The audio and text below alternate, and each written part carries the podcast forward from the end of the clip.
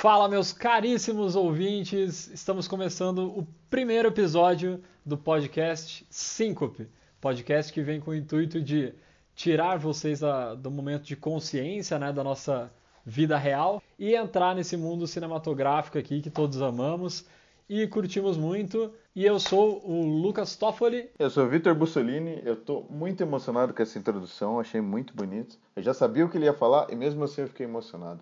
Meus parabéns, meu caro amigo. Muito obrigado. Já começamos então com o pé direito. A ideia aqui é exatamente essa, que vocês que curtem cinema, que querem saber mais sobre os filmes, querem ouvir uma perspectiva diferente, a ideia é que a gente consiga passar as técnicas usadas, mostrar que o filme, a história conta muito. É, realmente é muito importante ter uma história é, que entretenha as pessoas para elas saírem falando e indicando esse filme.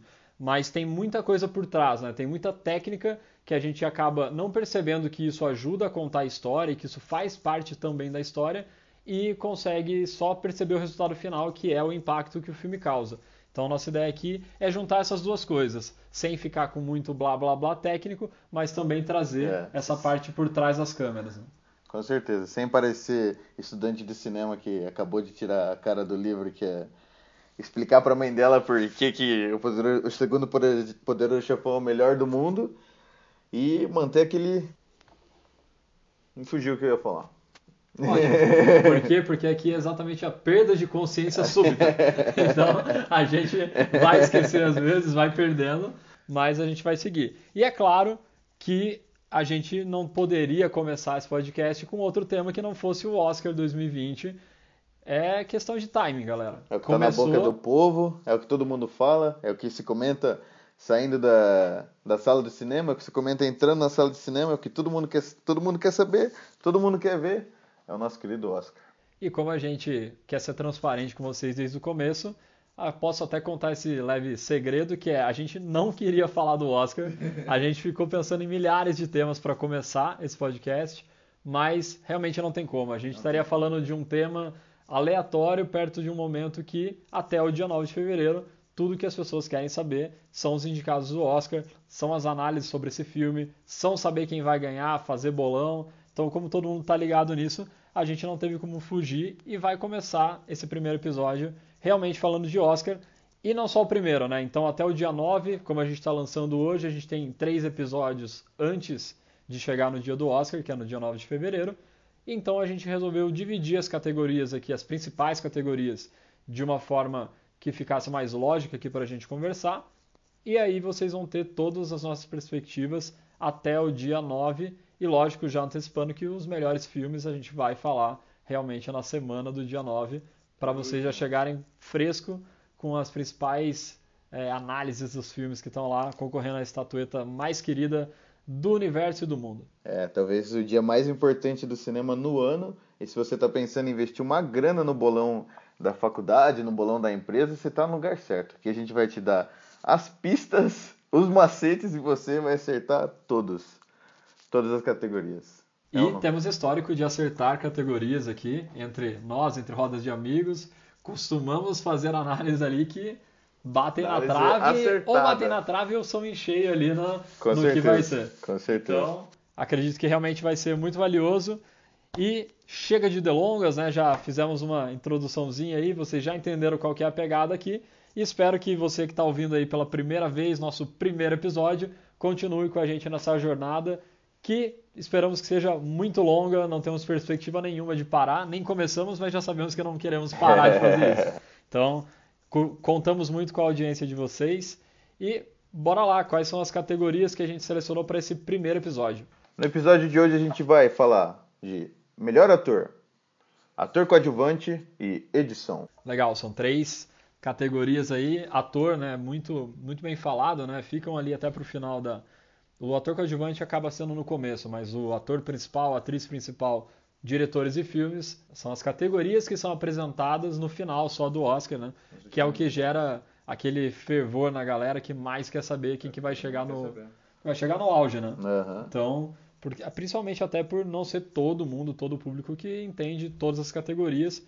A ideia nossa também aqui é até desmistificar um pouco o que, que são as categorias, né? Tem uhum. muita gente que fica confuso com o que é colocado lá, o porquê que isso é indicado, ou qual que é a diferença que isso faz no filme. Então a gente vai tentar falar disso, mas vamos começar com, então com a categoria de melhor ator de 2020. Para melhor ator no Oscar de 2020 a gente tem Antônio Bandeiras com seu papel em Pen and Glory, Leonardo DiCaprio, o nosso queridinho, em Once Upon a Time in Hollywood. A gente tem Adam Driver no filme Marriage Story. A gente tem Joaquin Phoenix em Joker. A gente tem Jonathan Price em The Two Popes. É, categoria de melhor ator, como você estava falando, é uma das mais importantes. E o papel do ator dentro do filme, essa categoria em inglês é leading role, né? Uhum. E ela quer dizer tudo, é o papel que guia, que tá que praticamente põe nas costas do, do, do profissional, do ator, essa é a categoria de quem levou o filme nas costas realmente.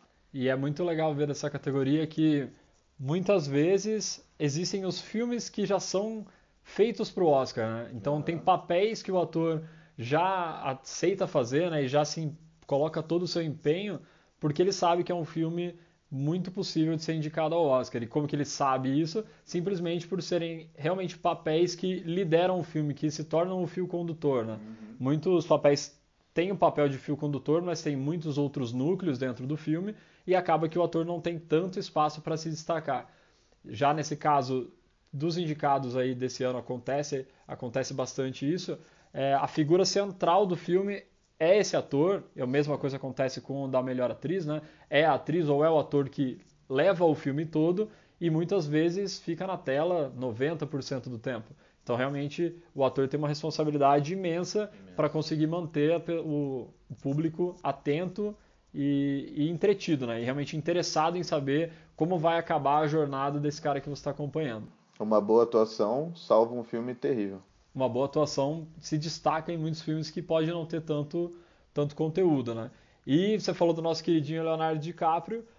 Mais uma vez, Leonardo DiCaprio indicado ao melhor ator. Agora não tem mais aquela, aquela palhaçada de que ele nunca ganhou, de que não vai adiantar. Quebrou a maldição já dele. E por que que, por que, que ele está sempre indicado, né? Realmente ele é nosso queridinho, mas não só nosso, né? Em Hollywood o cara tá brilhando em várias, várias produções. O Martin Scorsese, o Quentin Tarantino costumam utilizar bastante o Leonardo DiCaprio nos seus filmes, e é porque realmente ele foi evoluindo como ator a cada vez mais e foi se tornando um cara referência, né? Ele consegue entregar papéis distintos de, de personagens totalmente distintos de personalidade ou de problemas e ele consegue te fazer acreditar naquele papel e esquecer completamente o que ele tinha feito nos outros filmes. Com certeza. Então eu vejo ele sempre muito forte e claro que ele, ele não ganhou naqueles momentos porque muitas vezes acabava tendo uma atuação mais impactante, não, não vou dizer melhor, todo mundo que já entra no hall ali de indicado melhor ator já foi um dos melhores é atores do ano, é. não é à toa. Então, ele na verdade entra mais uma vez forte e nos outros anos ele também vinha forte. Para mim hoje, a melhor atuação que eu já vi dele e olha que eu gostei muito dele no Era Uma Vez em Hollywood, acho que ele mandou muito bem, mas o Lobo de Wall Street foi a melhor atuação dele, ele é, realmente é a cara do filme, é a jornada daquele cara, é o filme todo, aquela cena dele drogado é. dirigindo para casa é incrível e a expressão corporal que ele utiliza naquele momento é Descendo é a escada engatinhando, e, engatinhando e... até o carro. Exato. Abrindo, abrindo a porta do carro deitado do chão. O cara é, não tá pra brincadeira, né? Não é... Sim, não, você realmente acredita que o cara tá naquele estado. Você não, em nenhum momento acha que é um exagero da parte dele ou de que aquilo não poderia acontecer. Então, aquela para mim é a melhor atuação dele. E naquele ano, que foi 2014, ele perdeu a estatueta porque quem venceu foi o Matthew McConaughey, que fez o papel no Clube de Compras Dallas. Que foi incrível também, maravilhoso. Um papel de chorar. Uma. Não só a atuação dele, como a o jeito que ele a modificação física que ele fez no corpo dele, né? O quanto de peso que ele perdeu e emagrecer para viver a, a pele do, do cowboy aidético foi uma, um maravilhoso. Realmente mereceu. Esse é o problema do. Essa é a maldição do Leonardo DiCaprio. Não é não ganhar a estatueta. É competir com, com papéis memoráveis, mesmo tendo. Mesmo estando com. Mesmo tendo concorrendo com um trabalho muito bom, sempre tem alguém com inacreditável na frente dele. Ele quebrou a maldição com o regresso, certo? Ele, ele quebrou a maldição com o regresso. E aí, para mim, até fica curioso a questão dele vencer o Oscar com o regresso, porque para mim não foi uma atuação é, fora do normal. Ele realmente atua muito bem, o filme, ele carrega também o filme de certa forma. Ele dormiu dentro de um cavalo, não dormiu? Ele dorme dentro de um urso, ele um mata urso, um urso e, né? e dorme dentro, né? É. Mas, e não é nem por, por desmerecer a atuação dele nesse filme, que eu acho que o filme realmente é muito bom. Mas dentre as últimas atuações dele, eu realmente não achei que foi uma atuação que é, faria com que ele finalmente ganhasse é, o Oscar. Eu realmente acho que ele no Lobo de Wall Street é muito melhor. Eu gosto dele no Inception, gosto muito dele na Ilha do Medo, que é um outro filme do Scorsese. É, é excelente, é um terror psicológico de certa forma ali muito muito envolvente e você novamente acredita naquele personagem e esquece que esse mesmo cara foi o mocinho do Titanic lá que É. fez a pose lá no, na ponta do Titanic com a Rose. Eu gosto muito da atuação dele em Django Livre. Django Livre é sensacional. É, Tem até, é clássico, né? Nem sei se vale a pena repetir isso, já devem ter falado muito, mas que é aquela clássica cena onde ele dá um soco na mesa, que ele está discutindo é, com os personagens que estão lá, com o Django, que está tentando libertar a, a mulher dele, e a mão dele fica sangrando. E ela, ele, Ele quebra um crânio em cima da mesa, né? Ele quebra um crânio em cima da mesa, sobe com a mão sangrando e ele segue toda a cena assim. E o interessante dessa cena é que ela não era planejada. Ele realmente cortou a mão, então aquilo não é um efeito especial. Na hora de socar na mesa tinha uma faca ali que não era para estar na posição ou que ele não percebeu, né? E isso fez com que a mão dele ficasse sangrando. E aí você vê a relevância do cara que sabe segurar a cena e sabe utilizar os imprevistos para engrandecer a atuação dele. Então, naquele momento, ele conseguiu manter a cena e fez uma atuação espetacular. Então, ele também poderia ser indicado por essa, por essa atuação. Né? É um ator que dá o sangue pelo papel, né? Trocadilhos infames, provavelmente vocês ouvirão muito aí ao longo do tempo. É, e até, até puxei aqui para ver, no ano que ele ganhou com o regresso, ele disputou com o Matt Damon, que fez o filme Perdido em Marte, tem uma atuação bem impactante também, mas carrega o filme, né? Praticamente o filme é ele perdido em Marte e fazendo a plantação de batata lá Só ele no planeta. com o cocô dele, né? Tem toda essa, todos esses poréns, mas uma atuação que eu acho que não tem uma carga dramática que realmente fizesse com que ele merecesse ganhar o Oscar. O Bryan Cranston, o eterno Walter White por Trumbull, que eu sinceramente não assisti, o Michael Fassbender por Steve Jobs e o Ed Redmayne por The Danish Girl. E aí, sinceramente, nesse ano, essa atuação do Ed Redmayne foi espetacular. Espetacular. E se eu tivesse lá na, na cadeirinha do Oscar, eu teria dado o Oscar para ele e manteria a maldição do Leonardo DiCaprio. Então, eu sinto muito que acabou pesando essa história da maldição na hora na bancada e não que ele não merecesse, não que ele não tenha feito um bom papel no regresso, mas os papéis mais impactantes dele acabaram sendo em outros filmes e que infelizmente sempre acabava trombando com alguém que tinha feito alguma atuação espetacular também e muitas vezes com é, alterações físicas, né? Isso acaba contando bastante pro Oscar quando o cara tem que fazer uma mudança no aspecto físico dele muito drástica, né? Isso acaba contando bastante. É... Não era uma vez em Hollywood do Tarantino, Leonardo DiCaprio vive um ator em crise, um ator que sempre fez papel de vilões no cinema. Ele está preocupado com a carreira dele.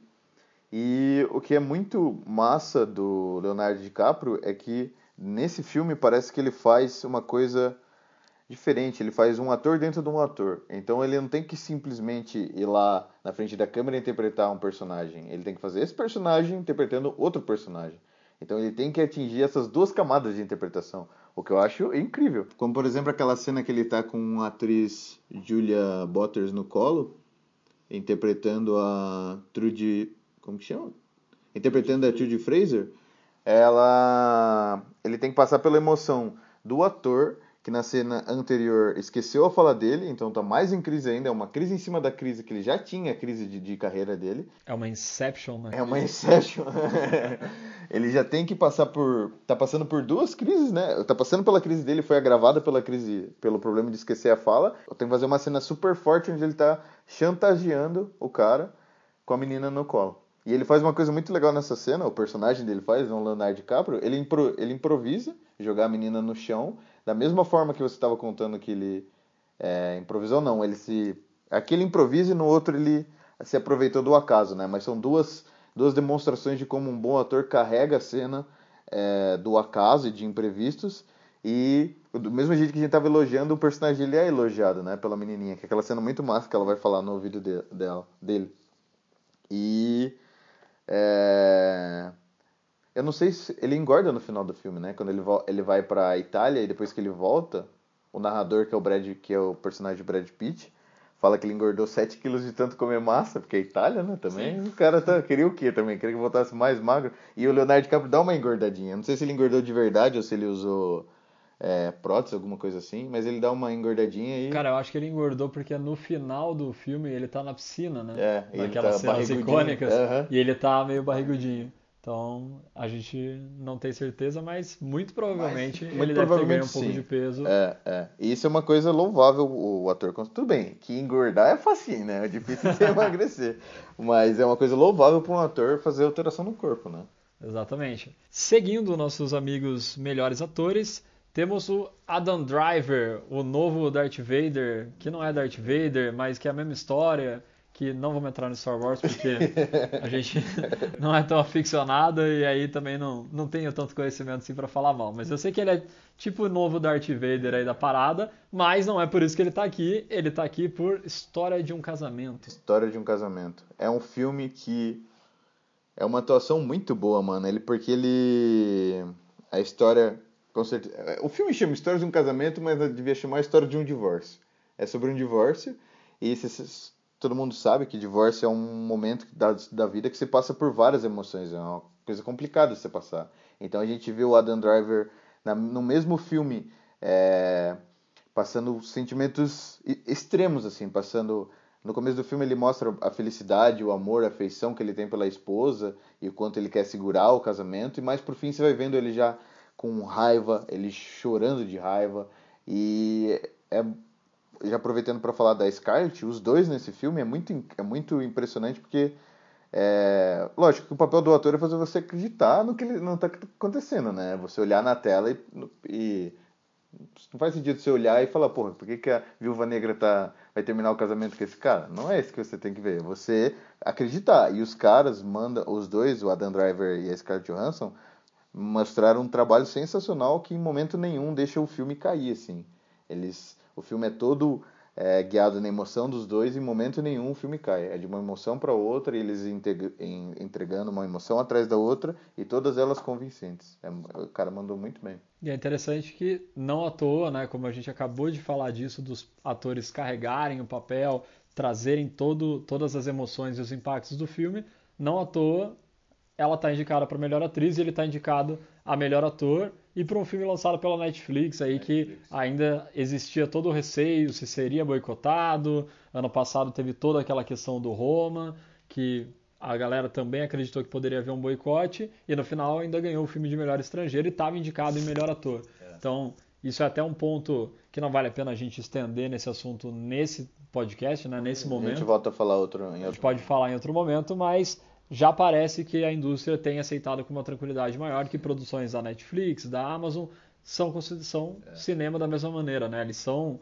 é, as histórias são complexas e as técnicas utilizadas para gravar, tudo se equipara ao cinema e novamente aí temos essas indicações de dois atores que carregaram o filme todo. É, aproveitando para falar, essa a Netflix nesse ano é a produtora com o maior número de indicações, 2020. Então, como você falou, comparando com Roma do ano passado, que teve toda essa polêmica, a Netflix vem forte esse ano.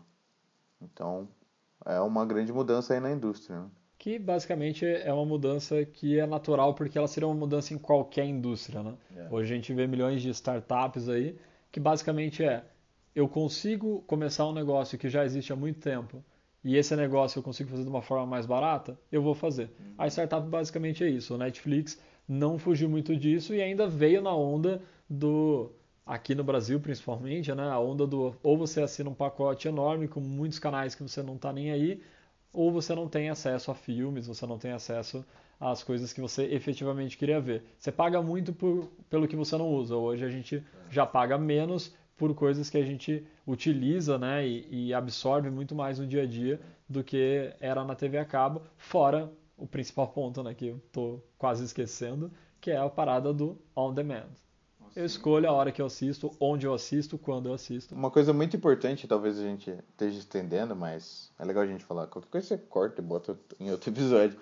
que é a parte principal da Netflix está ganhando. A parte que eu acho mais legal da Netflix está ganhando tanto prêmio assim, é porque a Netflix representa uma quebra do, de um paradigma que o cinema tinha, que era uma coisa de acesso é, só de gente estudada, só de gente rica. E isso aconteceu por muitos anos diminuiu do, do, das últimas décadas para cá, tem cinema em várias cidades, só que não é toda cidade que tem cinema. E agora com a Netflix você tem a oportunidade de, de ir em casa, on demand, como você falou, assistir três, quatro filmes que tem milhares de indicações ao Oscar, entendeu? Então é acesso a todo mundo. Hoje em dia todo mundo tem internet, um computador. Isso é, quer dizer, não todo mundo, né? A grande maioria das pessoas, não é todo mundo, infelizmente. E a Netflix está trazendo uma coisa muito legal, né? Que é você ter a oportunidade de não ter cinema na sua cidade, mas você pode ver indicados ao Oscar de dentro de casa. Sim, ele potencializa a distribuição. Basicamente, é. ele pega o poder de distribuição que ele tem, que é via internet, que é ágil uhum. e consegue colocar na mão das pessoas. Mas massa. Então, Adam Driver aí também, um dos caras é, bem indicados e que já vem também, é legal falar que ele já vem crescendo nos últimos anos. Né? Ah. Ele bombou por causa da franquia Star Wars, mas no próprio ano passado ele fez uh, o filme do Infiltrado na Ku Klux Klan uhum. e também foi muito elogiado pela atuação. Então ele é um cara que é novo né? e vem surgindo muito bem, vem tendo boas oportunidades de desempenhar papéis e está sendo reconhecido por isso.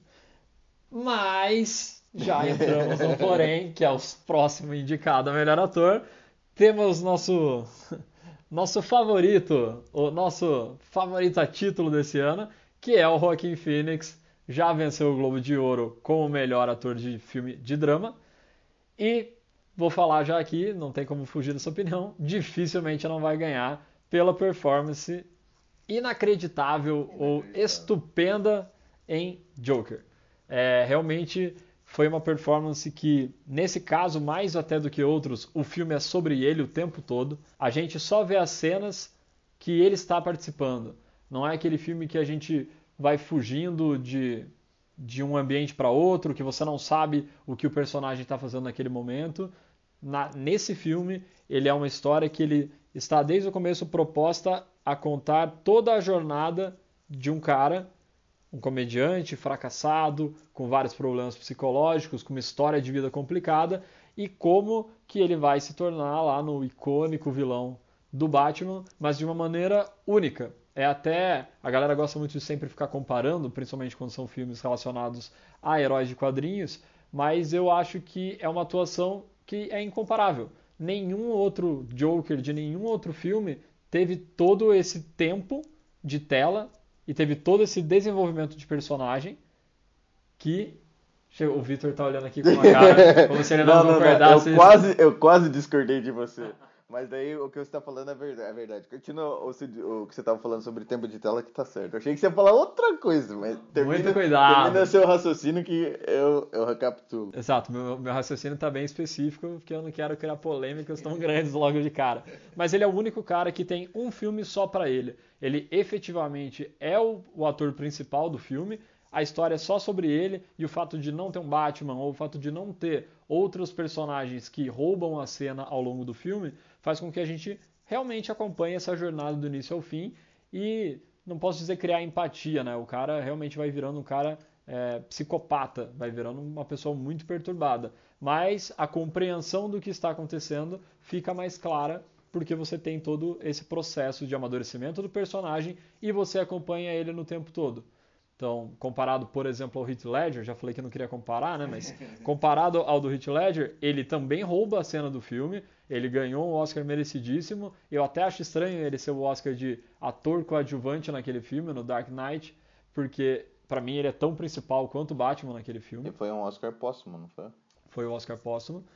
E só que nesse filme ele é um personagem que faz parte do filme, também é um fio condutor, mas ele acaba fazendo parte e ele já é um Coringa pronto desde a primeira cena, onde ele tem toda aquela armação para ele conseguir sair sozinho do banco. São Coringas diferentes, né? Então, ele tem uma perspectiva diferente. Eu acho que o, o Coringa do Joaquin Phoenix, ele tem características do Heath Ledger, eu acho que ele tem inspirações em alguns momentos, mas a ideia não é ser um prelúdio daquele Coringa, e a ideia também não é ter que se encaixar numa história onde o Batman existe e que ele está aficionado pelo Batman, que nos quadrinhos sempre essa é a diretriz, né? Ele é aficionado pelo Batman, como o Coringa do Heath Ledger também é.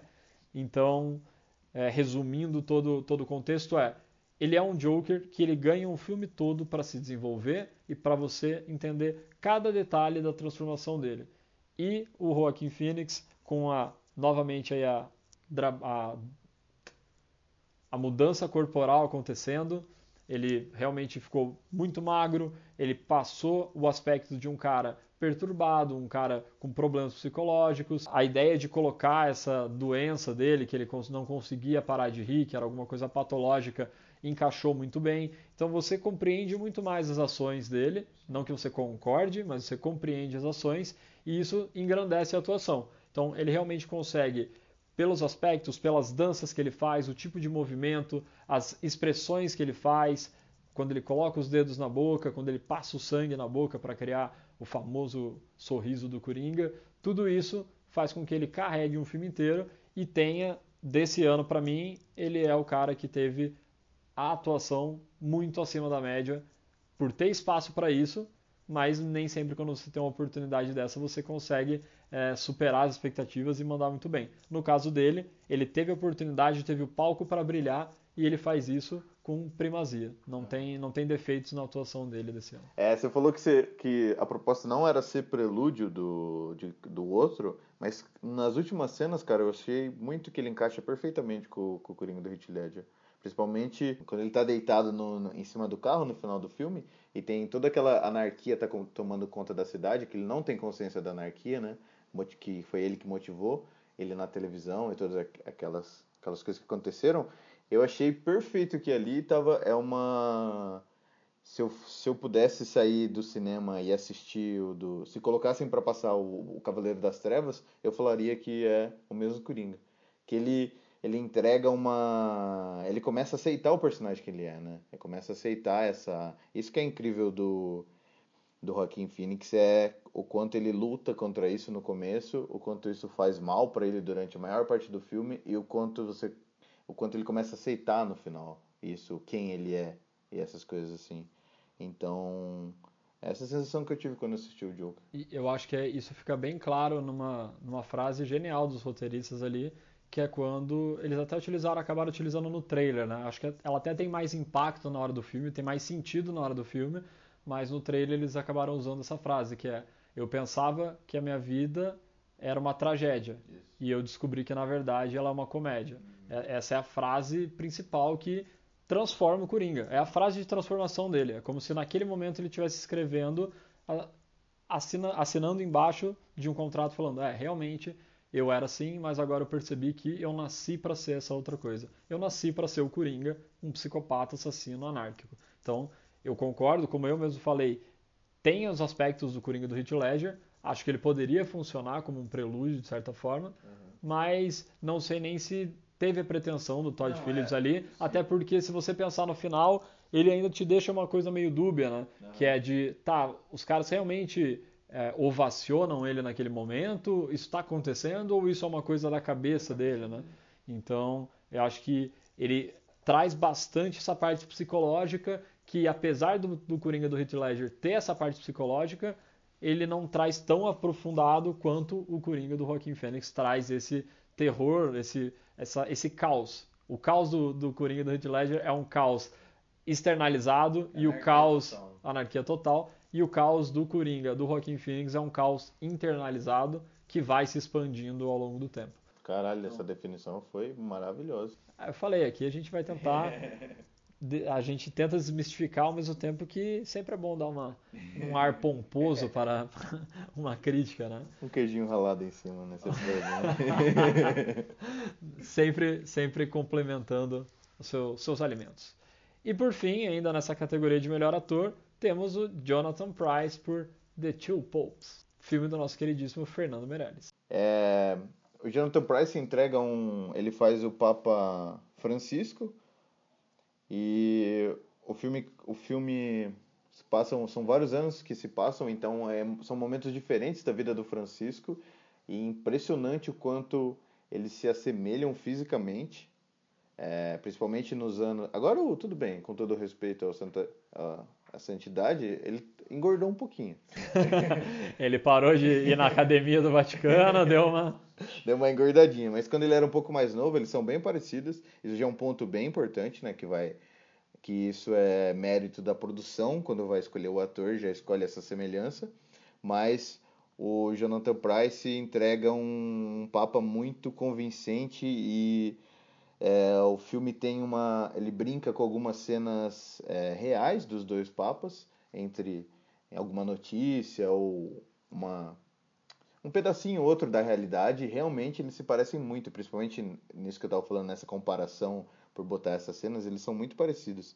Ele é cardeal antes, então, quando ele conversa com o Anthony Hopkins, que é também outra atuação maravilhosa no papel do Bento XVI, ele ele tem, ao mesmo tempo que ele tá ele discorda do Anthony Hopkins e quer colocar, quer ser honesto, que é uma característica do Francisco nesse filme, quer ser honesto e colocar as emoções para fora, ele tem um respeito muito grande pelo Anthony Hopkins, o Bento XVI, ser o Papa. Então ele fica é muito bonito de ver, é muito interessante de ver o ator é, entregando uma emoção, mas barrando ela pelo respeito que ela tem, que, ele, que o personagem tem ao Papa. Então é uma atuação muito boa. É... Minha mãe é muito católica e ela ficou muito emocionada com o filme, que ela gostou muito da atuação e terminou o filme falando que por ela ela assistiria de novo ali mesmo duas vezes seguida, que ela achou incrível, muito parecido tanto o muito parecido nos trejeitos também, que agora a gente tem mais fresco na memória como é o, o Francisco. Então, ah, os trejeitos são muito parecidos. Isso é muito. Filme histórico tem essa, esse, essa barreira que quando o ator é bom vira um trampolim, que joga atuação lá pra frente, lá em outro nível. Porque tem todo mundo físico na cabeça, todo mundo conhece, todo mundo lembra quem é, sabe quem é. Então eles mandaram muito bem. Tanto o Jonathan Price, que está indicado como melhor ator, quanto o Anthony Hopkins, que já dá pra gente puxar o ator coadjuvante. O que, que você acha? Podemos puxar. É, eu queria complementar que dentro do que a gente falou sobre os papéis, né, as oportunidades que eles têm, e ainda nisso que você comentou das pessoas terem o personagem fresco na cabeça, né, a pessoa real fresca na cabeça, é, que isso também é um puta material para o próprio ator. Né? É. Ele tem a quem, ele tem milhões de vídeos, ele consegue muitas vezes acesso. Nesse caso, acho que não foi o caso, né? Mas ele consegue acesso a essa pessoa real para realmente conviver com ela e entender um pouco melhor aquele sentimento, estudando as características. Uhum. O próprio Joaquim Phoenix que a gente falou, ele encontrou ele... o Joker. Não encontrou o Joker, mas ele encontrou com pessoas que têm essa doença, que é uma, uma doença do qual ele realmente começa a rir é, sem ter o controle disso. E realmente a risada dele é inspirada nesses caras que têm essa doença, porque ele teve esse trabalho de campo. E além disso, o que é legal a gente colocar aqui, foi uma das características que a gente comentou um pouco atrás, é que é a expressão corporal, né? Então os trejeitos, como você falou, dos papas, faz com que aquilo traga mais veracidade, a pessoa realmente se sinta tocada e sinta que está vendo aquele cara na tela e as expressões corporais deles realmente trazem muito esse aspecto de realidade, de você acreditar naquilo. Que o cinema nada mais é, como a gente brinca sempre internamente aqui, cinema nada mais é que uma mentira. É sempre mentindo tudo. É mentindo que uma luz azul é, indica que está noite, sendo que isso pode ter sido gravado no sol rachando no meio-dia, com a janela vedada com um saco de lixo.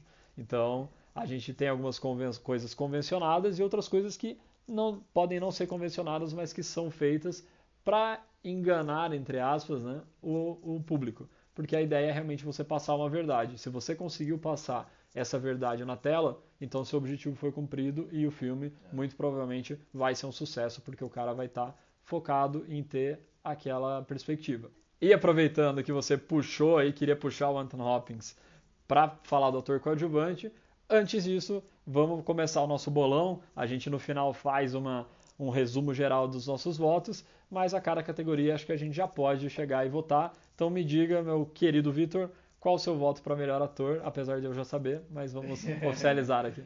É, eu acho que a gente pode fazer uma coisa diferente. A gente pode fazer quem você acha que vai ganhar e seu preferido.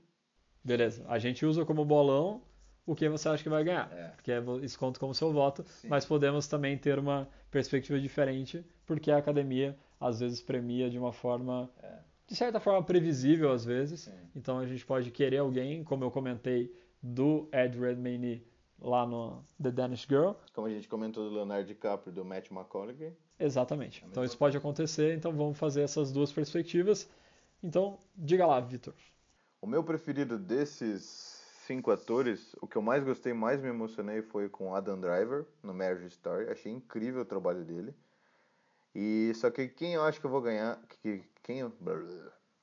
e só que quem eu acho que vai ganhar é o Joaquin Phoenix, porque o trabalho dele é excelente. E é o cara, é o ano dele, não tem como. É o ano dele. Exatamente. E eu, diferentemente de você, nessa categoria meus dois votos vão ser iguais. Para mim, o Joaquim Fênix foi imbatível. Eu saí da sessão de cinema falando, deem um Oscar para esse cara. Então, não... já comecei a campanha antes de qualquer coisa. E para mim, ele também é o mais indicado para vencer. Já venceu o Globo de Ouro, como eu comentei, e não deve ser diferente agora. Joaquim Phoenix, com todo todos os aspectos que a gente comentou, deve vencer o Oscar de melhor ator. Já o melhor ator coadjuvante, Anthony Hopkins, acho que a gente já falou bastante dele aqui, acabou entrando junto com o Jonathan Price ali, né? Apesar de ser colocado como um coadjuvante, a gente puxou bastante disso na hora de analisar a atuação do Jonathan Price. Então a gente sobra com os outros indicados ator coadjuvante, que são Tom Hanks por A Beautiful Day in the Neighborhood, o Al Pacino e o seu amigo Joe Pesci, os dois por The Irishman, e no final, Brad Pitt, o vovô mais querido de Hollywood, por Era Uma Vez em Hollywood. Acho que eu vou complementar o que eu tava falando do Anthony Hopkins, mano. É surpreendente você, você... Tudo bem que o Bento XVI, todo mundo falava que ele era da... Capeta. Que ele era maligno, né? Com todo o respeito, todo mundo falava, mas tudo bem. O personagem do, do Anthony Hopkins não é. E é impressionante você pensar que é o mesmo ator que fez Hannibal, tá fazendo esse papel do Papa. São dois, tudo bem, que é um Papa maligno, tudo bem. Mas são dois duas figuras totalmente opostas, extremos totalmente diferentes. Uma figura que é para trazer graça e santidade, e a outra é um psicopata. E o ator consegue. Isso que é. Isso que você percebe a qualidade do ator. O ator conseguiu atuar e trazer esses dois personagens, os dois de forma muito convincentes e muito impressionantes e marcantes. Isso que o Anthony Hopkins é maravilhoso. Os personagens dele marcam. E eu acho interessante também dele que ele realmente ele tem mais um pezinho ali para fazer é, personagens misteriosos com algum problema psicológico, né? Então na série Westworld da HBO ele faz o cara que fundou todo o parque lá, que é feito por inteligência artificial. E do, ao longo da primeira temporada inteira, até você finalizar a primeira temporada e ir para a segunda, você vai descobrindo várias coisas que ele faz e que são ocultas. Então você não entende exatamente qual era o plano dele. Ao final da temporada você consegue entender melhor, mas ao mesmo tempo ele ainda te deixa vários mistérios que apesar de ter passado uma segunda temporada inteira sem a presença que ele tem na primeira, você sente a presença dele ao longo da temporada inteira. Então, novamente o que você falou do papel ser marcante e trazer esse mistério. Então, para mim também é uma grata surpresa que ele consiga transitar entre mundos tão diferentes e mesmo assim conseguir entregar um, uma atuação marcante, né? Então ele vai para o mundo da santidade, que não tem nada a ver com, nem com o Hannibal que você citou, nem com essa série que é o Westworld, e ele consegue entregar um papel fantástico. Né? Na questão do Tom Hanks, vamos ser aqui novamente sincerões, o filme nem estreou no Brasil ainda, eu nem sei qual é a perspectiva da estreia dele. É, vi o trailer da, desse filme na semana passada, quando eu fui assistir o Farol, The Lighthouse, e eu achei que eu entendo porque ele está aqui só de olhar o trailer. Você vê que é um filme que vai puxar de novo para aquela questão emocional, é uma, uma dramaticidade ali na atuação do personagem que é de um jeito, de certa forma, colocado como ah, essa atuação é digna de Oscar, ou essa atuação é algo que agrada aos olhos da academia. Porque me pareceu pelo trailer que, esse, que essa é a toada desse filme. Então, acredito que deve ser por isso que ele está indicado, mas não vamos poder nem analisar nem aprofundar muito nisso, porque é um filme que realmente ainda não veio para cá. Diferentemente da nossa mega distribuidora Netflix, que lançou o The Irishman, que eu e o Vitor tivemos o prazer e honra de assistirmos no cinema. Aqui no, em Curitiba, no Cine Passeio, ele trouxe o filme de maneira de pré-estreia, né? Foi um dos cinemas selecionados no Brasil para trazer esse filme nas telas grandes. Essa é uma das coisas que a Netflix precisava fazer para classificar para o Oscar, exibir em cinema. Exatamente, virou um pré-requisito, então eles começaram a fazer, e lógico que a distribuição deles assim não vai ser como a, uma distribuição da Paramount. Eles ainda não têm, acho que nem capacidade e nem a intenção também, não é o core do negócio deles fazer isso. Mas eles conseguem fazer uma distribuição em alguns pontos específicos e no caso, no nosso caso aqui, a gente teve a sorte de vir aqui para o Cine Passeio, onde a gente pode acompanhar essas três horas e meia de filme, que para mim foram espetaculares, as atuações foram incríveis e eu até fiquei triste do Robert De Niro não ter sido indicado a melhor ator, porque eu conversei bastante com todo mundo depois que eu saí do filme, falando que para mim essa ficou entre as top atuações da vida dele. Ele entrega uma carga dramática muito forte, ele com o olhar e com os gestos ele consegue te passar vários sentimentos ao longo do tempo. O filme se passa em várias décadas, né? Então ele consegue também mostrar essa conscientização do personagem dele e essa mudança, essa evolução do personagem ao longo das décadas. A maturidade e também a aceitação do mundo em que ele está e que ele vive, do tipo de atividade que ele faz. Então, para mim foi uma atuação é, incrível e eu adoraria ter visto ele indicado a melhor ator, mesmo eu, obviamente, não mudando o meu voto, eu ainda colocaria o Joaquim Phoenix como o melhor do ano, mas eu fiquei é, de certa forma decepcionado por ele não estar no melhor ator, mas os seus dois comparsas ali, seus dois mafiosos prediletos, foram indicados aqui em dupla para o ator coadjuvante, que é o nosso querido Al Pacino e o Joey Pesci. E eles foram indicados o Al Pacino pela atuação como Jimmy Hoffa e o Joey Pesci como o Russell. Dois mafiosos ali de estilos totalmente diferentes e até ideologias um pouco diferentes, que interagiam e viviam nesse ciclo, nesse respeito entre as máfias, mas também com os conflitos que acabaram sendo desenrolados ao longo do filme. Né? Então, eles tiveram atuações que complementaram essa atuação incrível do De Niro. Eu acho que o Al Pacino entregou muito bem o papel, a gente gosta de brincar que o Alpatino sempre vai virar o Alpatino em qualquer filme. Vai, em algum momento ele vai gritar. Eu sempre espero que ele comece a gritar em algum momento.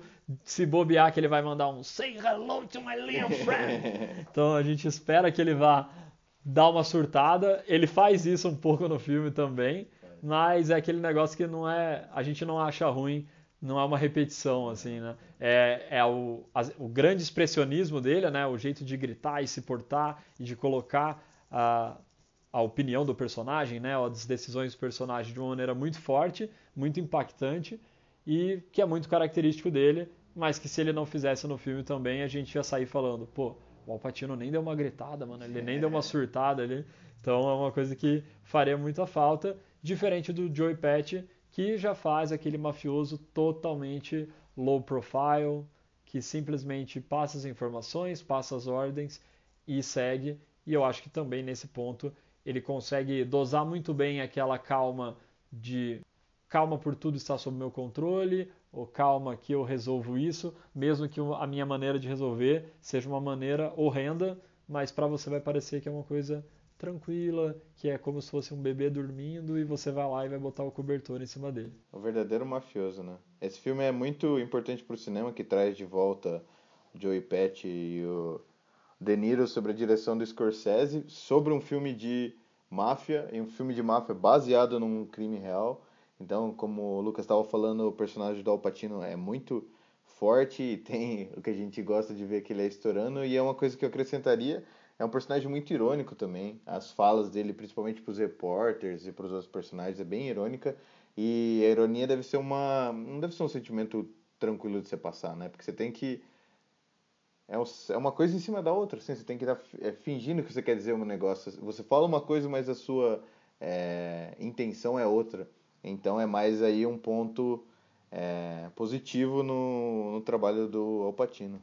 É a credibilidade que o ator passa, né? Sempre é muito importante a credibilidade do, no aspecto de ambiente, mas também aquela questão do olhar, né? Do, do comportamento, você conseguir sentir medo de alguém que é tão calma, né? Isso até é bem representado na visão do público, é representado na filha do De Niro, que a todo momento ela que ela encontra o personagem ali, o Russell, ela sente medo, ela não gosta, ela não se sente confortável, a todo momento ela consegue fazer o nosso papel lá dentro do, de cena, que é, cara, eu tô vendo que ele tá calmo, eu tô vendo que ele parece gostar e se importar comigo, mas, mas é ao verdade. mesmo tempo eu me sinto totalmente ameaçado, eu não gosto disso.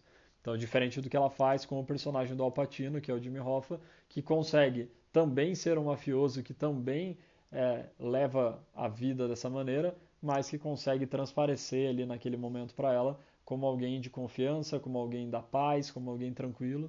Então, isso é bem legal. É bem legal que o ator, dentro de cena, consegue gerar diferentes percepções dentro dos personagens que estão ali. Então, realmente, o cara tem que ter muito culhão para ter conseguido fazer esse, esse tipo de atuação. Então nada mais justo que a duplinha entre ali é, de mãos dadas ali no, no carpete vermelho é. para ser indicado ali e talvez aí levar uma estatueta. Uma mão de mão dada e na outra mão uma bengala, né? Que os dois estão. E os dois são bem velhos, apesar bem velhos. da tecnologia utilizada, fantástica também.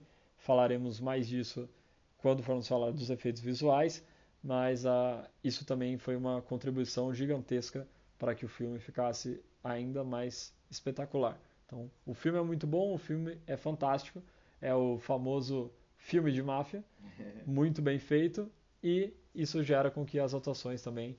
É, não sei se ele gera com que as atuações sejam boas. Ele já trouxe as pessoas que saberiam desempenhar esse papel é, ele... da, da maneira com excelência. E o último concorrente à categoria de ator coadjuvante é o Brad Pitt, com Once Upon a Time em Hollywood, Era Uma Vez em Hollywood, do diretor Tarantino. É, ele vem forte esse ano, porque ele já ganhou o Globo de Ouro e ganhou em cima dos mesmos concorrentes. Ganhou em cima do glorioso Anthony Hopkins, dos mafiosos Al Pacino e Joe Pesci e do milenar Tom Hanks. É, então, é um cara que vem forte, talvez ele ganhe de novo, vamos ver. A atuação dele é boa, é sucinta, mas muito boa. Ele é um personagem que não tem tantas falas assim, mas a atuação do Brad Pitt nesse filme me lembrou muito a atuação dele em Bastardos Inglórios com o personagem Tenente Aldo, o famoso Gurlame. É porque ele tem uma coisa de um sotaquezinho meio parecido, né? Ele parece ser meio meio cowboy, meio do interior, assim, me lembrou um pouco. E como eu estava falando, ele é um personagem bem sucinto, ele não tem muitas falas. Ele com certeza é o maior exemplo de ator coadjuvante que a gente pode dar que é um cara que está em segundo plano na história, mas ele precisa estar tá lá para ajudar o, person... o ator principal a brilhar, que nesse caso é o Leonardo DiCaprio. Então eles têm uma troca muito legal de. Ah, os personagens têm uma amizade muito boa e os atores têm uma troca muito legal de atuação, assim, eles se complementam muito, principalmente por causa dos personagens mesmo, do fato do Brad Pitt dar aquele suporte emocional nas crises do Leonardo DiCaprio e tudo. Então, é, nessa categoria eu acho que ele. É, ele vem forte mesmo. É, eu também acho que tem bastante semelhança ali, principalmente nessa questão do sotaque, né? Que é realmente um sotaque meio cowboy. É. Não que seja muito a ideia do, do personagem ali do Aldo, apesar que ele, acho que ele comenta que ele é do Texas, é, né? Alguma bem, região bem um né? pouco mais caipirona, assim, né? E aí nesse ele também traz esse aspecto, não tão igual, mas também puxa para o mesmo lado esse, esse tipo de sotaque ali que ele coloca na voz. E eu concordo perfeitamente com a sua análise de isso é o principal exemplo, o melhor exemplo que a gente poderia dar sobre como é a atuação de um ator coadjuvante, né? O que, que ele representa para a história como um todo. E eu acho que ele faz isso também com excelência. Ele consegue, ele é importante pra caramba na história, então ele não deixa de ser um fio condutor. Ele também traz um belo alívio cômico em muitos momentos. O filme todo, ele foi categorizado até no Globo de Ouro como melhor musical ou comédia, né? E ele realmente traz um ar cômico a quase, quase a todo momento, né? Então, o personagem do Brad Pitt, ele traz muito essa, essa parte, essa veia cômica. Porque ele é um cara largadão, ele é um cara que é totalmente fiel ao personagem do Leonardo DiCaprio, né, o Rick Dalton, e é muito engraçado você ver as coisas da perspectiva dele. Então é muito bom quando a gente acompanha ele em cima do telhado, lembrando de quando ele lutou com o personagem do Bruce Lee. Então é muito legal você ver a perspectiva dele no final falando: É, foi justo a minha demissão. então, é, é, algo que traz uma, uma perspectiva muito boa de como ele é simples, né? E como ele só quer estar ao lado do Leonardo DiCaprio para poder auxiliar esse amigo dele. E o cara também que deu a oportunidade dele ser o dublê e tudo mais. E também as outras partes que ele fica que são mais destaques é a que ele vai pro, pro rancho lá para encontrar o amigo dele, o rancho que ele gravava. E é muito legal essa cena, né? Ele cria um ambiente meio western e meio de terror ao mesmo tempo. Tem a entrada na casa dele é totalmente terror. Uhum. Quando ele entra, tem aquela menina lá que, acredite ou não, é a Dakota Fanning. Eu só soube disso quando eu vi no letreiro. Tá irreconhecível. Ela tá irreconhecível. E aí, quando ele vai entrando devagar, você espera quase que você espera uma morte desse personagem. E aí, de repente, tá lá o velho, cego mesmo, mas o cara tá bem de saúde.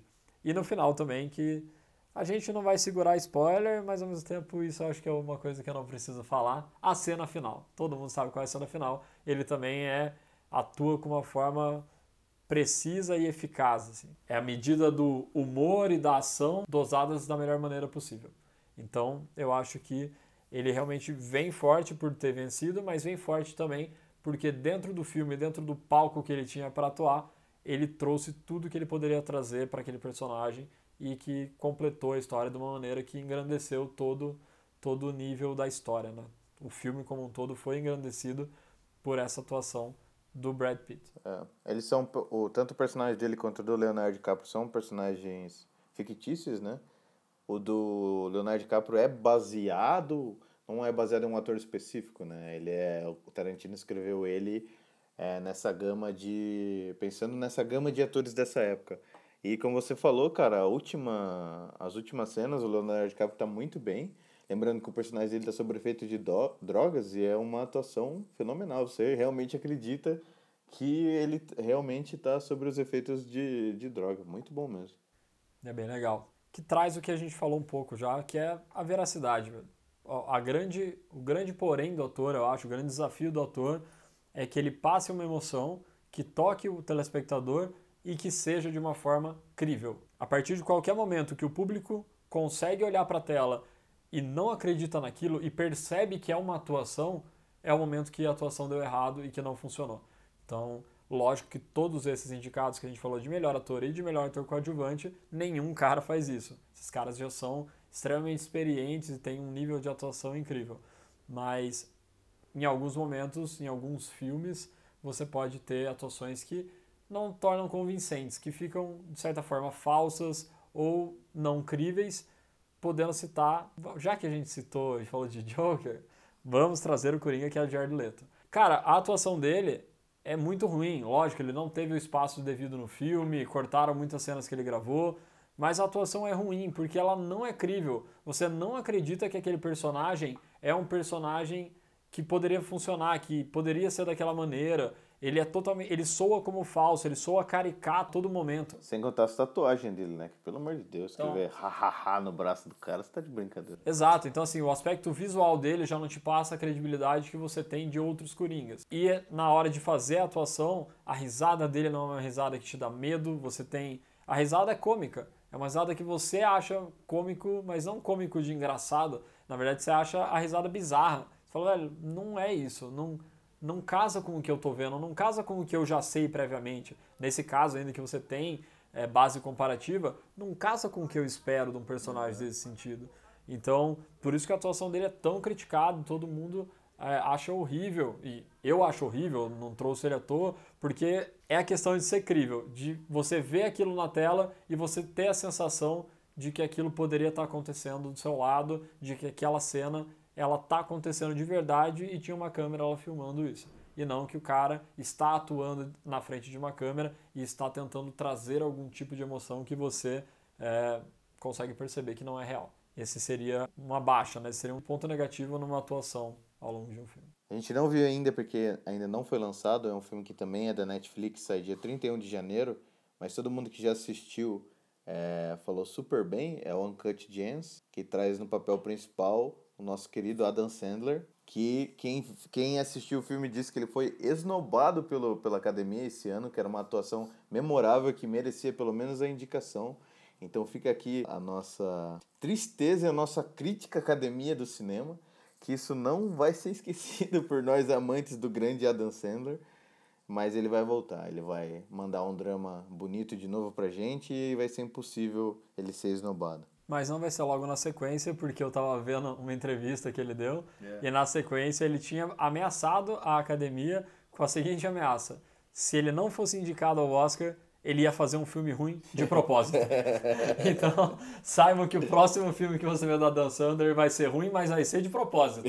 Não vai ser ruim só porque é o mesmo filme e ele é o mesmo Adam Sandler de sempre. de sempre. Isso vai acontecer propositalmente como forma de repúdio à sua à esnobada da academia, a sua bela atuação de Uncut Gems. E que muito provavelmente a gente vai falar desse filme. É um filme que realmente está sendo frente. muito muito falado, a crítica já teve a oportunidade de ver. E saindo aqui, se a gente assistir e realmente achar relevante, a gente vai fazer também um episódio para entrar mais nesse detalhe. Porém, fechando então a, categoria de ator coadjuvante, que não tem Adam Sandler não tem Jared Leto, quais são os seus votos, Vitor, de possivelmente vai ganhar e de o que você gostaria que ganhasse? Para a categoria de ator coadjuvante, o meu preferido é, dessas atuações, desse trabalho, é o Anthony Hopkins. Eu achei ele incrível como o Bento XVI, muito, muito parecido, muito marcante. E também eu acho que diferente do Globo, é, talvez eu acho que ele ganhe. Então, quem eu quero ganhar e quem eu acho que vai ganhar, meus dois votos vão pro memorável Anthony Hopkins. Para mim, eu realmente gostaria que ganhasse ele. Eu ficaria entre o Al Pacino e o Brad Pitt, sobre gostar de que ganhasse, porque eu gostei muito da atuação do Al Pacino, como eu falei, ele ia começar a gritar em algum momento, mas eu quero que ele comece a gritar em algum momento, senão eu não vou gostar do filme. Então eu gostei muito da atuação dele, eu acho que o Jimmy Hoffa dele combina muito bem com o personagem que o De Niro faz, como eu gostei muito da atuação do De Niro, como consequência até, eu realmente achei que a atuação do Al Pacino como Jimmy Hoffa é excelente e casa com todo o aspecto do filme. Porém, eu também gostei muito da atuação do Brad Pitt, então eu acho que eu ficaria é, com os dois votos nele também. Brad Pitt como o cara que eu realmente gostaria que ganhasse e quem eu acho que vai ganhar é o repeteco do Globo de Ouro, é o Brad Pitt por ter essa atuação que é aquele coadjuvante, mas que suporta e eleva o nível do filme. Sem ele, o filme não teria tido a mesma repercussão e nem a mesma, o mesmo apelo que teve. Então, meus dois votos ficam neste ator querido, o Pão Pitt. Lembrando, antes de passar para a próxima categoria, que o vencedor de melhor ator coadjuvante do ano passado foi o Mahershala Ali pela atuação dele em Green Book. E para fechar, quase fechando, mas não fechando, porque a gente já vai falar sobre. Então, a nossa última categoria desse episódio é a categoria de edição. E o que seria edição, Victor? Tenta me explicar de uma maneira simples para quem fala, pô, mas edição, todo filme é editado, e aí que, e daí que editou? Quem editou diferente? O cara editou com um Mac e o outro editou com um notebook Asus? Explique, faça uma explicação breve sobre o que seria a categoria edição e o que uma pessoa que está afim de entender sobre teria que olhar no filme para poder falar da edição. A edição tem um grande paradoxo, meu caro amigo, porque se você vê o trabalho do editor no filme, o trabalho foi ruim. Se você não vê o trabalho do editor, o trabalho foi maravilhoso. Ele tem que ser igual um mágico, que você sabe que ele está ali, mas não sabe que ele não consegue perceber o corte dele, não consegue perceber o que ele grudou no que. O negócio é tão o ritmo do filme é tão bom e tão prazeroso de você assistir que você até esquece que é um filme. Você pensa que você está realmente passando pelaquela experiência você pensa que você está realmente passando pelaquela experiência e vivendo. Você realmente acha que você está passando por aquela experiência. Essa ah. é a minha definição. Sem contar que é um trabalho ingrato, que é o cara que tem que ficar com a bunda sentada na cadeira dentro de um quarto escuro por três meses depois que todo mundo brincou de atuar e se divertiu no set e ele tem que ficar sentado lá no escuro de frente com o PC. Eu acho que foi uma boa definição. Eu realmente acho que é isso. O cara que vai dar o ritmo para tudo aquilo que foi gravado, né? Então, as cenas são gravadas em dias diferentes, momentos diferentes, E por mais que já tenha uma diretriz de como ele deve editar, de quais cenas vêm em quais ordens, o jeito que ele edita, o ritmo que ele coloca no filme, se o filme vai ter muito corte e cenas curtas vão mudar várias vezes de câmera, de perspectivas diferentes de personagens, ou se a câmera vai ficar muito mais tempo dentro de uma cena, dentro de um mesmo ambiente, isso dá o tom do filme, de como ele quer passar. E o filme pode ficar mais arrastado, menos arrastado, mais dinâmico, e isso é muito legal de você observar em como foi a toada do filme durante a sua jornada assistindo ele. Por exemplo, no ano passado, quem ganhou de melhor edição foi o Bohemian Rhapsody. Eu realmente não gostei da edição. Eu particularmente, o Victor aqui vai concordar. Também. Não gostei. Não foi uma edição que, que agradou quem realmente fica muito ligado nisso, porque, cara, ele teve cortes demais era muito corte, era o tempo todo corte aqui, corte ali, corte aqui, corte ali, e você ficava numa troca de, de olhares, né? Porque você está olhando pro, pro cara que está fazendo o Fred Mercury, pro Rami Malik. Aí você olha pro cara que está fazendo outro personagem, aí você olha para ele de novo, numa conversa em que a edição não ajuda a mensagem que não o filme quer passar. Ela não ajuda o contexto. Então, numa conversa que você pegue duas pessoas conversando de forma dramática, você muitas vezes vai deixar muito, muita tela para o cara que está fazendo o discurso dramático. E você deixa ele sem cortar dele, porque você quer ver a expressão, você quer ver como ele está colocando aquele texto. Da mesma forma, tem momentos que o que mais te interessa é ver a reação de quem está ouvindo. Então, aqui trazendo um spoiler absurdo sobre Breaking Bad. Então, se você não assistiu Breaking Bad, pule agora, espere uns 2, 3 minutos e aí você pode voltar. Mas no Breaking Bad, o episódio onde eles estão lá no final do deserto, que o Walter White vai ser roubado, que o Pinkman vai ser levado e o Hank tá lá e chega o tio Jack nazista e ele vai matar o Hank. Naquele momento que ele vai matar o Hank, a cena toda ela é genial, né? Ela tem toda uma primazia de execução, de contexto, todo o apelo. Que, eu acho que é o melhor episódio da série. É provavelmente o melhor episódio da série. Chama Osmandias, que é inspirado no nome de um faraó egípcio. E é incrível. Quem sabe um dia aí a gente também não faz um episódio pra gente falar dessa série, que apesar de todo mundo já ter falado muito, é, se não a melhor, uma das melhores séries já, já feitas. Para mim é melhor, mas não vamos entrar nesse tema agora.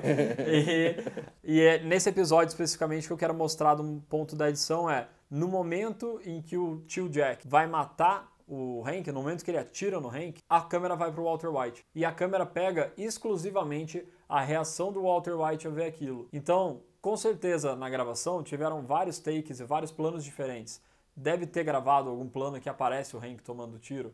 Pode ter muita coisa gravada ali que não foi colocada, mas o editor, junto com o diretor, claro, mas ele escolheu colocar aquele momento, aquele plano que é a visão do Walter White e depois ele caindo e ainda mais aí com o contexto para fazer a referência à obra do faraó Ramsés, acho que é, não lembro o nome Ramsés do faraó. II. Ele cai com a cara no chão, metade da cara na areia.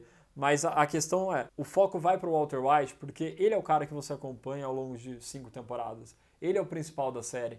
E o que é mais importante, é importante você ver os miolos do Hank estourado, sendo que o Hank é um cara que você gostava dele também. Ele era um personagem querido, ao mesmo tempo que ele era um personagem querido, ele estava contra o seu personagem principal, que era o Walter White. Mas mesmo assim você queria que em algum momento, de alguma forma, os dois achassem uma maneira de cada resolver. um ir para o seu lado e resolver aquela situação.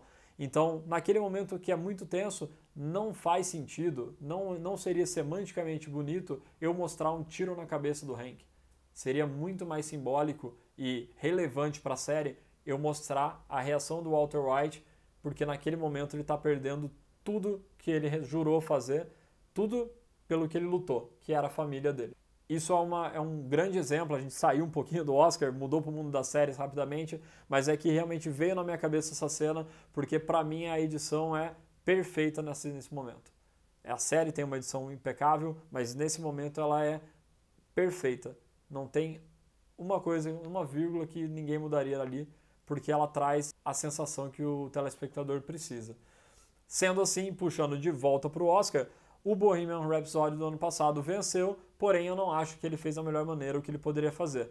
Eu acho que tem uma cena, principalmente quando eles estão na produtora, que eles estão conversando sobre lançar a música Bohemian Rhapsody ou não, e nessa cena ele tem muitos cortes, muitos cortes corta pro produtor, corta pro Fred Mercury, corta pro resto da banda. E são cortes que não têm sentido. Ele não traz uma semântica, ele não te faz nada a não ser deixar você de certa forma acelerado sendo que nem vai acontecer nada na sequência que você precisa estar acelerado. Então seria muito mais interessante, talvez, muito mais tempo de tela focado no Rami Malik fazendo Fred Mercury e mostrando a indignação dele sobre o, o produtor não querer gravar essa música. Poderia ter ajudado no fluxo daquela cena. Acredito que está bem claro o que, que pode ser uma edição boa e como uma edição também pode estragar uma cena. O que não quer dizer que ele não vai ganhar o Oscar, porque a gente acabou de dar um exemplo ruim de um cara que ganhou o Oscar. Mas os indicados para edição no Oscar de 2020 são Ford vs Ferrari, do editor Michael McCusker e Andrew Beckland. The Irishman, com a louvável Thelma, a parceira do diretor Scorsese, que já editou vários dos melhores filmes do Scorsese. Acho que, se eu não estou errado, todos os filmes do Scorsese. Essa moça, quando falam que atrás de um grande homem tem uma mulher maior ainda, atrás do Scorsese está a maravilhosa Thelma, editora. Próximo indicado é Jojo Rabbit, com o editor Tom Eagles. Joker, do editor Jeff Groot. Parasite, do editor Yang Jinmon. No Ford vs Ferrari, que é o primeiro indicado nessa categoria de edição, é um filme de corrida, um filme histórico, e a edição contribui muito para o filme porque tem várias cenas de corrida, óbvio, e as cenas são rápidas e os cortes, diferente do Bohemian Rhapsody que tinham vários cortes em cenas de conversa, esses são vários cortes em cena que cabe. Nesse filme tem várias cenas de corrida onde o Christian Bale está dentro do carro, vivendo o piloto Ken Miles, enquanto o Matt Damon está no pit stop vivendo o Shelby. E em um terceiro local tem o Tracy Letts, que foi uma interpretação incrível do Harry Ford II, tá em outro lugar. Então são três lugares diferentes, três personagens com é, objetivos e perspectivas sobre a corrida diferente e o corte acelera e passa por esses três lugares e essa aceleração do corte, além de imitar a aceleração do carro de corrida da frequência cardíaca do, dos personagens que estão envolvidos com esse esporte, a velocidade de edição coloca o telespectador na velocidade da, da emoção, coloca você dentro do carro da corrida, coloca você junto com o Shelby no pit stop, que não pode fazer nada, só pode olhar de a, a emoção de querer ajudar o amigo e estar tá de longe sem poder fazer nada, a emoção do Harry Ford que está lá de cima querendo que o carro dele ganhe. Então, é um filme que eu acho que a edição contribuiu muito para a história, principalmente por ter se igualado com a temática do filme e ter essa velocidade. Realmente, é muito diferente do filme do Queen, que a edição não corresponde com a história que a gente está vendo. Cara, um filme sobre corrida é um filme que vai ter um corte mais rápido. Ele precisa fazer isso porque a semântica do filme é todo no ambiente de velocidade. Isso colabora com o filme, engrandece a história que está sendo contada, porque ele está indo no mesmo ritmo do filme, né? Acho que essa é uma palavra bem importante para a edição, ritmo. Ela dita o ritmo de uma, de uma história. Então, eu acho que é bem é bem legal essa, essa edição nesse ponto. Que é diferente da edição do irlandês, que te coloca num ambiente de máfia onde tudo acontece numa calma demasiada. Você está sempre num ambiente de calma, é sempre um ambiente de respeito a outra gangue ou respeito a quem é superior a você.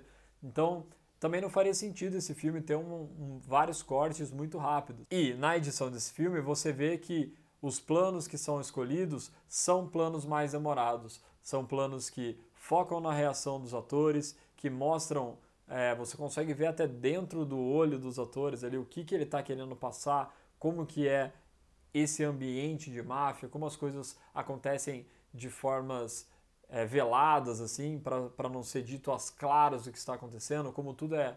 como a violência é relativizada. Em filme de máfia isso é muito comum e no irlandês não é diferente. Então a violência é algo que é comum, faz parte daquela, daquele estilo de vida. Então eles conseguem fazer isso e a edição colabora para trazer esse ambiente. Então você não vê nenhuma cena do filme do irlandês que passa de forma rápida, que você não consegue observar todos os detalhes e que não te passam a ambientação daquele clima mafioso onde você está inserido. Então eu acho que a edição foi muito bem feita nesse ponto, porque ela traz ela traz uma velocidade de acordo com o que a gente está vendo. O que também ajuda para que o filme tenha 3 horas e meia e que ajuda muita gente a não gostar e a falar, nossa, vou todo esse tempo vou ficar assistindo o filme. Mas é uma coisa que eu sempre defendo quando a gente conversa sobre esse ponto, que é existem edições arrastadas com motivo e sem motivo. Então, uma cena mais demorada que tem uma, um resultado semântico, que tem um motivo para ela estar tá sendo demorada, é uma cena boa. Uma cena que só é demorada porque a opção do editor foi deixar uma cena mais lenta, mais uma cena lenta que não te traz informação nenhuma, que é uma pessoa caminhando de um ponto a outro, ou que é uma observação, ou qualquer ação do personagem que no final das contas o que importa é a ação dele, não é nenhum nada do trajeto que ele faz até isso, aí é uma edição arrastada que deixa o filme desinteressante. Definitivamente não é o que acontece no irlandês, então por isso que eu acho que a edição foi muito bem feita e novamente aí um filme do Scorsese editado pela Thelma é indicado a, a essa categoria. Outro indicado nessa categoria é o Jojo Rabbit, que diferente dos seus quatro concorrentes, ele é uma comédia e esse gênero pede uma edição diferente, uma edição que contribui com as piadas, contribui com o humor do filme. Então você não vai ter uma edição rápida como Ford vs Ferrari, nem uma edição lenta como o Irishman, é uma edição muito mais orgânica, uma edição que você quer ver é, a reação dos, dos, dos personagens depois de ouvirem piadas ou, ou passar pelas situações cômicas. Então exige um outro trabalho do editor. O, só que o filme não é comédia do, não é comédia do início ao fim. E você pode sentir a diferença se comparar com o irlandês, como o filme fica mais lento na última metade dele, onde ele passa a ser mais um drama e passa a ser mais um filme de guerra, que é a temática secundária do filme. A guerra está acontecendo durante o filme inteiro, mas não é esse o foco. É o primeiro e segundo terço do filme. Já no terceiro, na última parte, quando a, o foco é a guerra, você percebe o quanto as cenas são mais devagares, algumas até em, em câmera lenta, para dar essa emoção e angústia da guerra. Então é um trabalho muito bem feito e isso que é legal que a gente estava falando dessa diferença do Ford vs Ferrari com o irlandês é que o Jojo Rabbit, dentro do mesmo filme, você consegue comparar ritmos de edições diferentes dentro da mesma narrativa. Isso é um trabalho muito, muito legal. Seguindo nessa categoria, temos o Joker, o queridinho desse ano por todos, né? não só por mim, com 11 indicações ao Oscar. E ele também está indicado aí como edição. O editor foi o Jeff Groth, o Joker tem uma edição, de certa forma, ela não chega a ser arrastada e também não chega a ser tão dinâmica. Ela se transforma, acho que todo filme, e aí eu já acabo puxando um pouco as outras categorias, mas todas as categorias do filme fazem um processo de evolução junto com o personagem. E isso que deixa o filme tão, tão bem feito, que causa tanto impacto na galera e é o que faz ele ter 11 indicações ao Oscar. Então a gente vai falar mais para frente, mas a fotografia ela acompanha a evolução do personagem, a descoberta do personagem. O roteiro é feito para isso, a edição também colabora para isso. Então, ela de certa forma, ela dita o ritmo do filme. E como o ritmo do filme é uma descoberta aos poucos do personagem, passando por situações de frustração, passando por medos, angústias e cenas que chegam a ser mais de comédia, outras de terror, ele consegue dosar muito bem quando ele tem que acelerar ou desacelerar no ritmo do filme. Então eu acho que ele é feito muito bem, porque a edição, como a gente falou, é uma parte fundamental, principalmente para a gente entender o ritmo de um filme. E como o Joker é um filme completo e muito bem fechado aquela história, a edição também colaborou para chegar nesse produto final tão completo e tão aclamado pela crítica durante esse ano. Então, Joker vem forte com a edição, exatamente porque a edição é um dos elementos que um público geral sairia do cinema falando: Ok, adorei esse filme, é muito bom.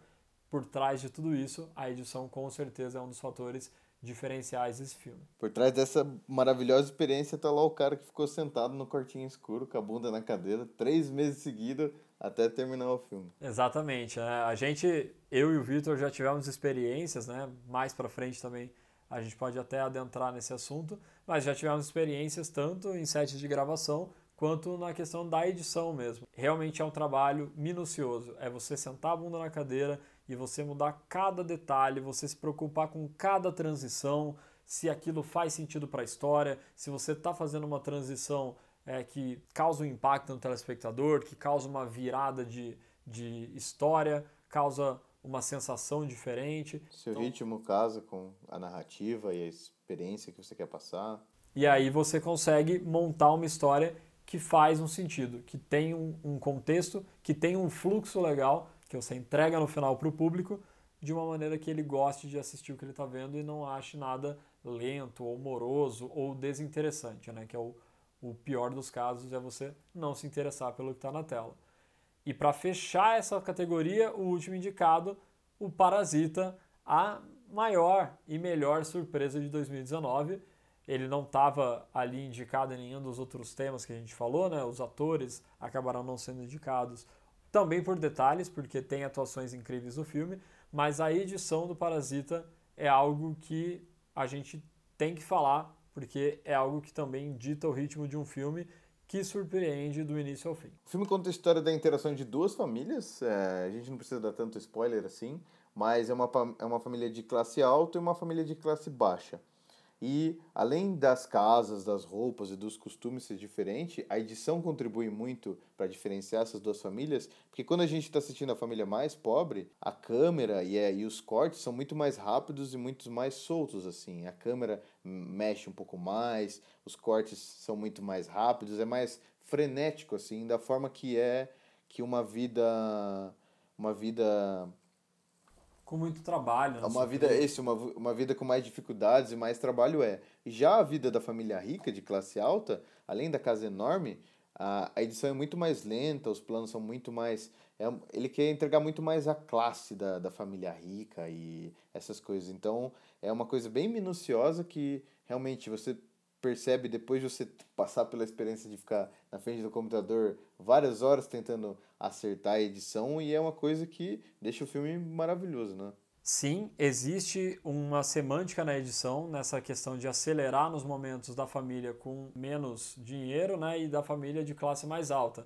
Então, quando você vai para a parte da família pobre, e isso eu entendo como também uma parte da crítica da desigualdade social, mas quando a gente vai para o lado da família mais pobre, é sempre eles falando rapidamente sobre eu tenho oportunidade, a gente pode fazer isso, você pode ser a professora de inglês, ou você pode ser a babá, você pode ser alguma coisa dessa família.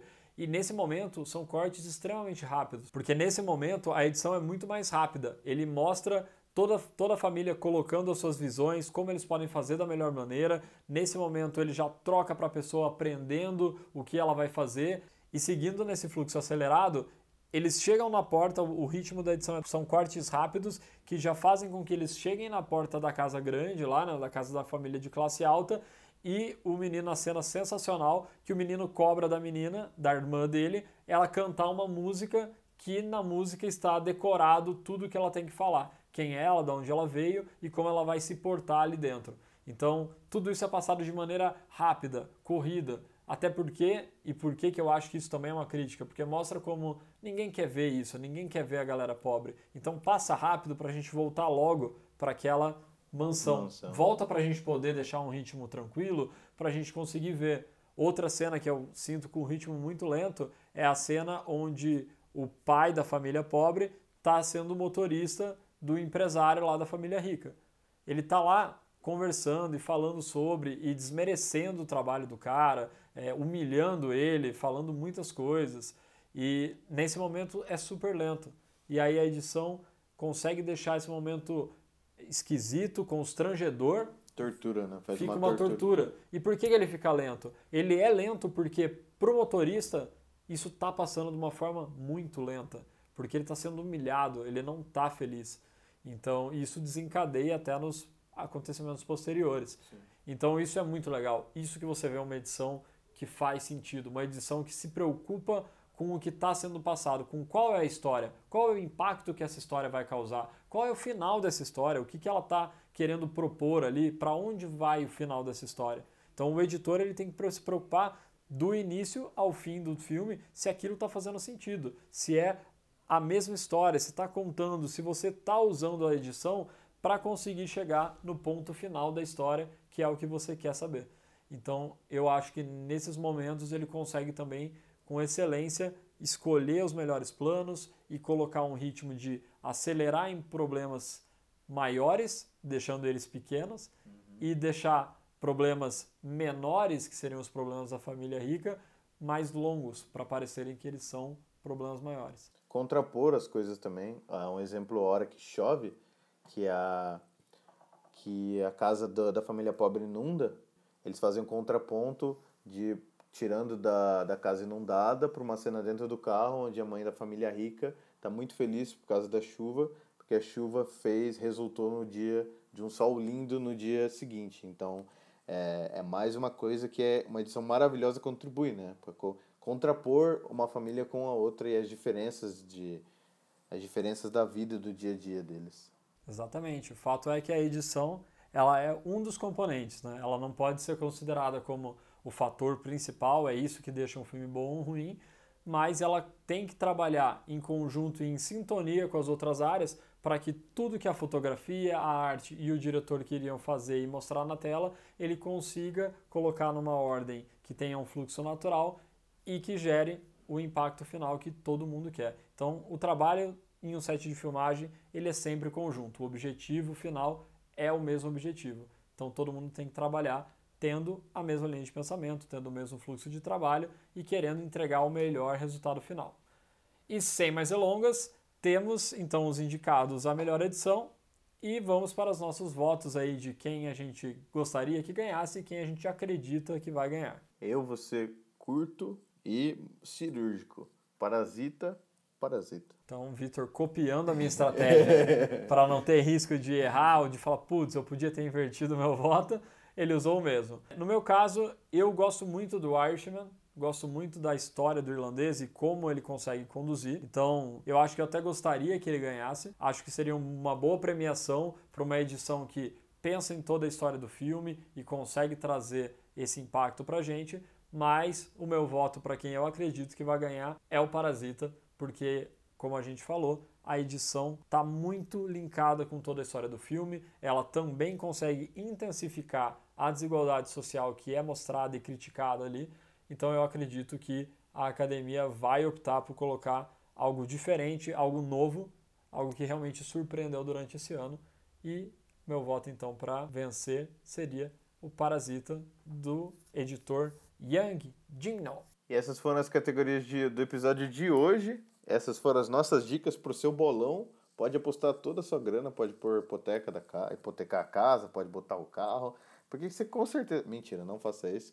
É, o programa não se responsabiliza por qualquer aposta feita antes, depois ou durante esse programa. As apostas são de total responsabilidade do ouvinte e é isso aí, cada um com a sua aposta, né? Mas caso você aposte e você ganhe, 10% é nosso. A gente poderia ter uma conversa ali, né? Falar, pô, vou te dar um brinde aqui, vou te dar um agrado porque você me ajudou bastante. Mas é isso, galera. Muito obrigado por quem ouviu até aqui. Esse é o primeiro podcast, é o primeiro episódio de um projeto que a gente tá pensando há muito tempo, tá planejando há muito tempo.